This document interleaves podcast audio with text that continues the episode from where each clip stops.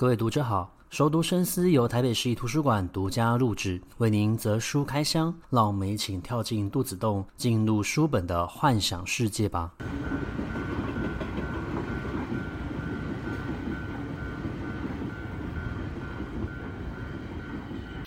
各位听众好，欢迎回到熟读深思哦。那我们这个礼拜要介绍的这本书呢，它是由一位台湾作家，也是一位记者所写的。那么这位记者呢，叫做简永达哦。那他所写的这一本书呢，呃，叫做《跨国移工主起的地下社会》哦。所以顾名思义，其实呢，他是以一个记者的身份，那么深入到了这一些以台湾的移工他们的一个活动场域。他甚至其实是住到了这些移工呢经常出没的台中的一个一广哦。那住在里面，然后租了一个小房间。那每一天呢，其实他就是花了一些时间在艺广里面逛，然后跟这些东南亚餐厅的老板、老板娘建立关系，然后吃一个东南亚的食物，然后慢慢的建立起他的人脉，接触到了这些移工。那试着想要打入到他们的生活圈，去了解他们在台湾所度过的一个生活。那我们其实进入到这一本书之前呢，或许也应该先问问自己哦，我们到底清不清楚这些移工是如何来的，以及其实，在目前整个全球的一个环境里面呢，移工他们的呃就业条件已经改善非常的多，甚至其实台湾并不是这些移工现在他们到海外工作的一个首选。那其实呢，这也建立在的一个整个整体的经济环境还有政治环境之下哦。那么我们过去呢，对于呃来到台湾工作的一个移工，我们的印象可能是停留在这些东南亚的国家，例如说菲律宾、越南、泰国、印尼。可是其实随着这些国家经济状况的一个好转呢，对于这些东南亚国家，他们在输出这一些劳工到海外工作的时候呢，他们的目的想法也改变了。过去或许他们就把自己当成是一个廉价劳力提供的一个产地哦，可是现在呢，他们反而是希望他们的这一些移工呢。可以到海外工作的时候，获得到更多的经验、知识跟技能。那同时，在国家需要他们的时候呢，可以从海外返回到他们的国内，然后为这个国家呢提供更好的一个劳力以及知识跟经验，来帮助整体国家的一个发展哦。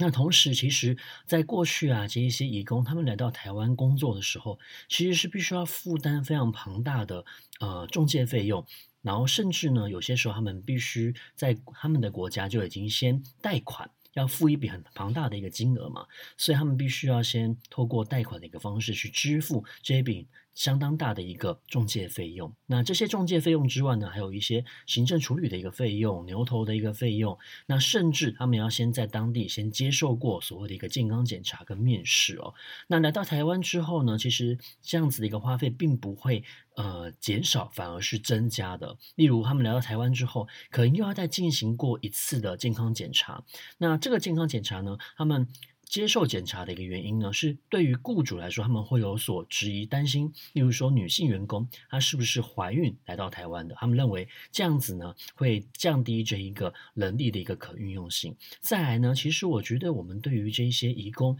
有先天性的一个歧视，是认为他们会传递所谓的一个寄生虫，或者说是一些血液传染性的一个疾病，把他们的疾病带到台湾而来哦。所以他们来到台湾又必须要再做一次的健康检查。当然这个。费用呢，也会要求他们自己必须要负担跟支付哦。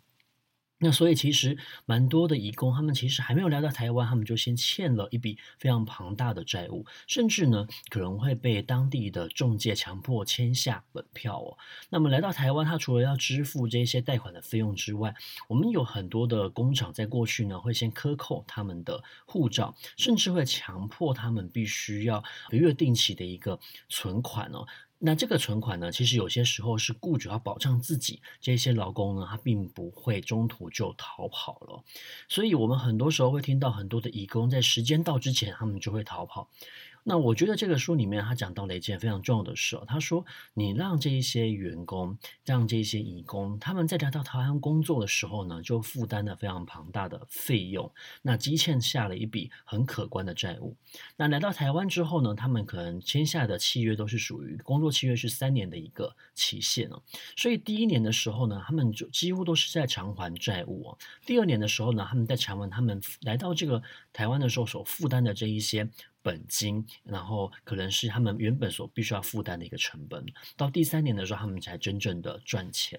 那过去呢，我们台湾的法律又要求这一些时间三年一到的一个移工呢，他们在时间到了之后呢，不能够随意的转换他们的雇主哦，那还必须要先出国一日，然后再回到台湾哦。可是呢，当他们出国一日的时候呢，回到台湾之前又必须要负担另外一笔的中介费用。也就是说，他们的债务呢，其实是无限的、不停的像雪球一般的在滚动，好不容易偿还完了，又必须要再付另外一笔费用，才能够回到台湾工作。那可想而知的，其实像这样子的一个法律呢，就会降低这一些移工来到台湾的意愿，甚至有一些移工，他就会在时间到之前呢。呃，逃跑，然后就变成了一个呃没有领到呃合法工作证的一个劳工。那他们对于警察当然就会相当的一个畏惧。同时，因为他是逃逃跑的一个身份的，那么有些所谓的一个雇主，他可能知道他是逃跑的身份，就会在故意克扣原本必须要付给他的一个薪水跟薪资哦。那其实长期下来说，都会变成是一种。恶性的一个循环哦。不过呢，随着台湾的一个修法哦，让他们可以取消了，就是每三年呢必须要出国一日，然后再重新回到台湾来工作这样子的一个前提。但是当然的，法律在改变呢，这些钻漏洞的人呢，他们自然也会想出其他的方法来收取费用。所以这个时候呢，就又衍生出了买工费这样子的一个问题，就是你必须要负担一笔钱，然后才会有人去帮你找另外一份工作，或是愿意。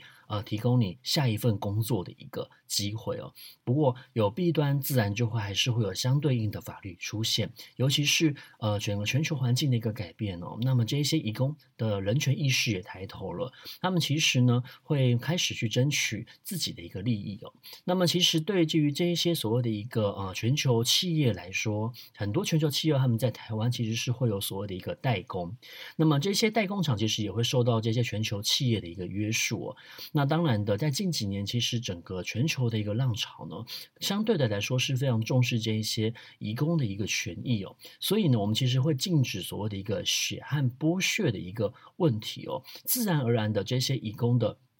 居住权、他们的健康权、他们的基本人权就会受到所谓的一个重视。所以现在呢，其实有蛮多的雇主，他们必须要做的是一种零收费的环境。也就是过去，如果我们把这些移工当成是一个商品，然后我们直接透过所谓的一个国外中介去买这些劳力到达台湾，他们其实基本上会经过两层的一个剥削，也就是海外中介跟台湾中介。而雇主其实是把他原本所必须要负担的成本转嫁到了。这一些劳工身上哦，而现在呢，很多的全球企业会要求这些企业，不论是在他们的本国或是在国外，然后包括了这些代工厂，都必须要做到零收费哦。那么零收费呢，其实就是要求这一些海外的雇主，他必须要负担起这些原本他们应该要负担的。人事成本，那自然而然的，我们知道，老板他希望自己可以赚钱，那么为了要赚钱下去，他就一定会配合这一些企业的一个要求。那同时呢，我们最简单的一个方法，就像我们知道买东西的时候，我们会为了减少，为了要让自己付出的钱比较少，可是可以获得相同的东西，我们可能就不会去寻找代购。好，那好比说，我们就会直接去买这个东西，你当然就可以减少中间一笔人力的一个剥削嘛。那么对于这一些雇主而言，他们现在就会直接的跟海外中介来取得联系，同时他们会去了解海外中介是如何跟这些劳工取得联系，以及如何使用到这一些人力资源。那其实，在简永达的书里面，他就有写到，雇主刚开始当然是会呃反对的，同时他们也会抗拒。可是呢，在钱的诱惑之下，他们要持续赚钱，就必须要去改善劳工的一个环境哦。那么就有几位雇主说到，虽然负担起这一些移工的费用可能是一大笔钱，可是对于他们可以获得到的订单而言呢，反而这一些所谓移工必须要负担的人事成本跟支出，其实只是一个冰山一角哦。那只是过去呢，我们很习惯的就会把这一些成本转嫁到了移工的一个身上哦。那么我们在运用到这一些移工的时候，或许也必须要扪心自问哦。那么我们为什么会需要运用到这些移工？也是因为我们自己本身是不愿意去做这一些工作的。好，那么他们所讲的这种工作呢，就是所谓的三 K：一来是脏，再来是危险，然后是辛苦哦。那么我们其实自己不愿意去做这一些工作，所以我们必须要依赖移工的人力那来协助我们。可是呢，我们又相对应的。在早期不愿意给予这一些义工他们对等的一个平等的一个嗯对待啊，我们不愿意去正视这一些义工的一个需要哦。那么我们换一个角度来想好了，或许我们有一天也会遇到我们的家人，他们需要长照的资源，甚至呢，我们的家人可能会生病，出了一些意外。那么可能是工伤的意外，也有可能是身体的一个老化退化哦。他们可能需要长时间的有人陪伴他们，照顾他们，然后他们可能身体也失能了。那如果我们今天没有这些移工的帮忙的话呢，我们的人就必须要绑在我们的家人身边，长时间的绑下来呢，其实不单是会对家人产生怨怼，同时其实家里面的经济就会出现呃危机哦，很多的家庭可能就会因此产生更大的一个危机跟经济的一个崩溃哦，所以我们其实是依赖这一些移工的一个协助的哦。那么这对于这些移工而言，他们来到了台湾生活，他们原本在他们的国家所学的能力没有办法发挥，他唯一可以付给我们的其实是他的情感哦，所以我们也可以用一种情感无产阶级来形容他们，也就是他们没有别的生产资源可以投入的时候，他们唯一可以投入的是他原先天生所具备的一个情感，他透过投入像这样子的一个情感去换取相对应的一个薪酬哦。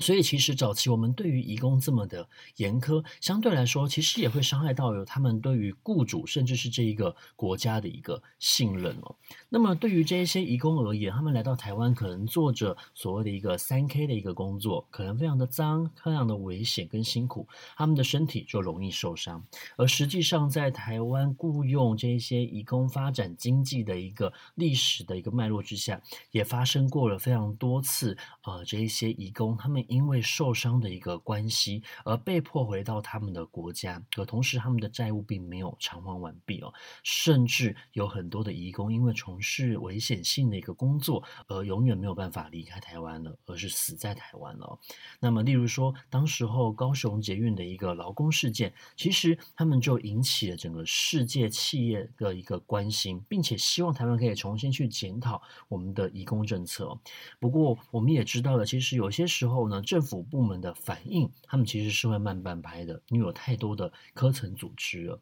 同时，我认为其实我们在处理这些事情的时候呢，也会带着一种政治性的一个角度去思考，也就是这件事情对我处理而言，我是否有所谓的政绩跟选票？而很多时候呢，我们其实就会下意识的去忽略了这一些我们认为不是我们台湾人的一个移工的一个权益哦。那这其实这个也是目前为什么有蛮多的一个移工，他不会再首选台湾来作为他们海外就业的第一选择。原因是因为其实台湾的移民政策相对来说还是严苛的。呃，举个例子而言，过去日本跟韩国或许也跟我们一样是相对严格的，但是日本其实在二零一八年、二零一九年的时候，他们正式的意识到他们迈入了一个高龄化的社会，而且劳动力严重的不足，所以呢，他们开始放宽了这一些移民政策。也就是他们让这一些移工呢，在达到一定的时间之后，可以取得到日本的有呃居住权的一个身份，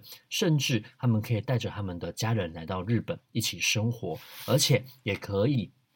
自由的去选择他们所要做的一个工作。那其实相对来说，台湾在这方面的反应其实是慢的。我们不止在同一个时间点，我们没有注意到移工的一个改变，我们其实同时也没有留意到，我们必须要去改善我们的移民政策，为这些移工争取更好的一个投入就业环境的一个吸引条件哦。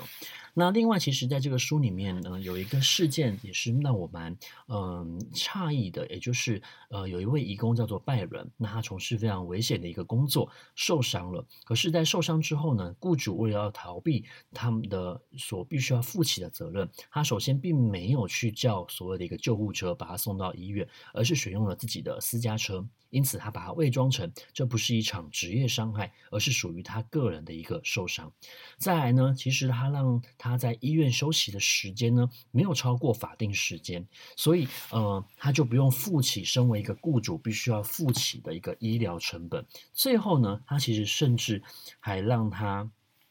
就是呃，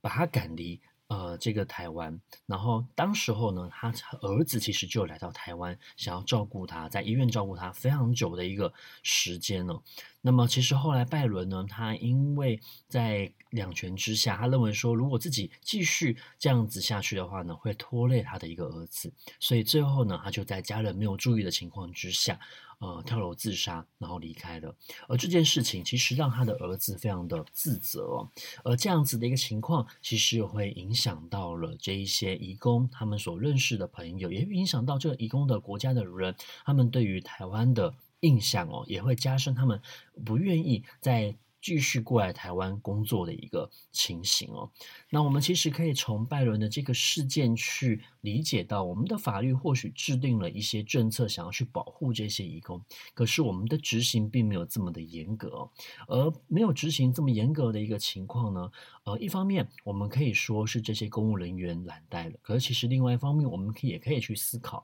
一个公务人员他负担起像这样子的一个工作，他其实是负担非常多的，他是一对多的一个情况。那么他一个人其实没有办。法照顾到这么多的人，然后去去检查那么多的一个工厂的一个环境，包括像是他们的宿舍环境、他们的就业环境、他们的工作环境。那他们唯一可以做的就是去看所谓的一个表单，去看雇主所提供的这一些表格文件是否有合法，他们是否有呃勾起那一个就是他这个就业环境是所谓的一个。安全的，那所以在事发之后，我们即使对于我们的政策去做检讨，你也会发现到这些官员为了要保护自己呢，他们会拿出这一些文件来证明自己其实是有工作的，而没有代职。那我们的法律或许定出来了是一回事，可是实际执行又会是另外一回事哦。那其实对于这些移工而言，他们另外一个很大的问题，其实就是他们的住处安全。好比如说早期我们会让这些移工生活在非常狭隘的环境。然后有非常多的人共同居住，甚至呢，他们的呃厕所是没有隔间的，然后整个卫生环境呢也相对来说是非常差的。而他们在晚上的时候呢，可能舍监就会锁门，不让他们出去。那每一个窗户可能也都会设置所谓的铁栏杆来防止他们逃跑。你可以想象，如果我们呃台湾人居住在这样子的一个环境之下，你是否自己也会感觉到非常的害怕？说，因为我们第一个想到的就是，如果我们发生火灾了，我要如何出去？其实就会累积到我们自己个人的一个生命安全，而当然的，呃，在二零一七年的时候发生在桃园的那一场大火，才终于让大家警醒到，我们是否应该要去改善这些移工他们的居住环境哦。那在这个书里面，他其实有讲到这些死在呃台湾的一个义工哦，其实是相对来说是非常多的，甚至可能到了每天就有一位义工，他因为就业环境的一个危险。而去世哦，那也有讲到他举到的一个例子，他说有一位呃越南籍的法师，他叫做释静茹哦。那么释静茹法师原本来到台湾，他其实是要念书的，按照他原定的一个人生规划，他来这个地方念书，取得呃他的学籍之后，他就会回到越南，然后继承他师傅的衣钵，成为那一个寺庙的一个住持哦。可是呢，他也是在因缘际会之下，发现到了这一些。呃人，他们需要帮忙，特别是很多的越南人，他们需要获得到超度。因为对于越南人而言，你生前过得如何那是一回事，可是死后你必须要好好的走，应该要好好的做一场法会哦。可是呢，呃，当他在台湾留下来，要愿意为这些越南人做这些事情的时候，他也会受到排斥。好比说，有一些越南人就会觉得他是不是想要骗钱，甚至有一些台湾人也会搞不太懂，为什么有一位越南籍的法师要做这些事情，那么也会收到一些敌意。甚至他在计程车上面呢，司机就很明确的跟他说，他觉得这些越南人呢，只是想要来到台湾找一个台湾人嫁了，然后不用再回去越南，然后想要留在台湾赚钱而已。那么种种的这样子的一个情况，让他意识到自己其实呃真正想要做的，已经不再是那一个出世的出家人，而是一个入世的法师，一个入世的呃出家人来帮助这一些需要帮助的人，所以他将。他在越南的土地卖掉，然后将这个钱留在台湾去建设一个呃，像是一个精舍，然后来帮助这一些留在台湾工作或是正在台湾工作的一个越南人哦。那么我们可以想象得到的就是，他们这些呃。移工来到了台湾工作，他们自然的也会有他们的需求，所以像前面我们所讲的，整个环境改变之后呢，他们也开始懂得如何为自己去争取更好的一个权益。但是对于这些移工而言，他们可能来到台湾的时间相对来说是短的。那么今天他们参与了这一场抗争，可是他的时间到了，他就必须要回到他们的国家去了。他也不会再来了。那么新一波的移工来的时候，他可能并没有切身的感受，他不会加入到这一些活动。所以，其实对于这些移工而言，他们在争取权益上面最大的困难，其实在于人的流动率非常的高。那么这些新的移工，也可能因为没有他们认识的人，他们就不会再来争取权益，而让整个工会来停摆，所以如果让他们的工会可以继续的运营下去，其实或许也需要的是一些台湾人的参与，来协助他们去了解这一些法条。然后了解如何去争取自己的权益，如何上街头去表达他们的诉求，如何让这些立法委员可以去意识到。那其实，在现在的一个政党政治情况之下，你会发现到，呃，大部分的政党他们都会在他们的立委名单不分区的立委名单里面去放入到新移民、新住民的一个加入。其实目的就是希望可以透过这一些新住民的加入，去改善这一些新住民，然后包括这一些移工。他他们在台湾的一个权益，而且其实台湾本身就是一个移民的社会，从最早的可能有荷兰人，然后有原住民，原住民本来就是最早来到台湾生活的人，然后才会有荷兰人，才会有汉人一起生活。到了现在，其实有更多的新住民的一个加入，而台湾原本就是一个海岛，是属于一个呃移民型的一个社会，会有更多的移民加入到我们的历史里面。那其实我们对于他们的一个关心，不应该是流于所谓的一个表面的，而是应该付出我们真正的一个关心，去了解他们，去走入他们的生活，去认识他们的历史与文化。这也是为什么在现在其实有蛮多的公部门，包括了图书馆，会成立像是所谓的多元文化中心，除了去典藏这一些呃。新住民他们国家的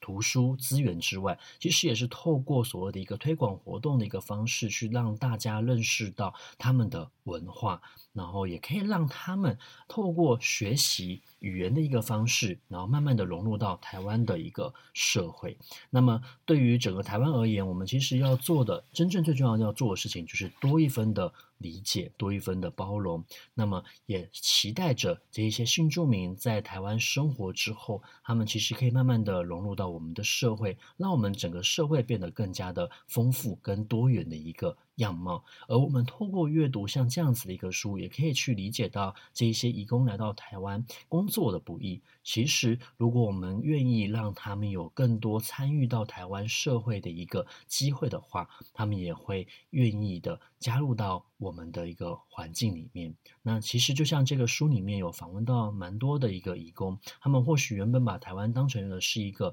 呃海外就业的一个跳板，他们先在这个地方学习，然后他们希望可以再到加拿大去做工作。可是最后他们选择留在台湾，因为他相信呃台湾的环境，然后法治的一个进步，可以让他们的外籍移工愿意留在台湾生活，然后有一个更好的一个未来愿景。那我们今天的分享就到这个地方结束，也希望你喜欢我们今天的节目内容，也希望你可以有机会，然后找个时间好好的阅读这一本书。我想我们可以更加的了解到这一些义工他们过去、现在的一个处境，以及他们未来的一个需要。那我们在下一集的空中书房再见，拜拜。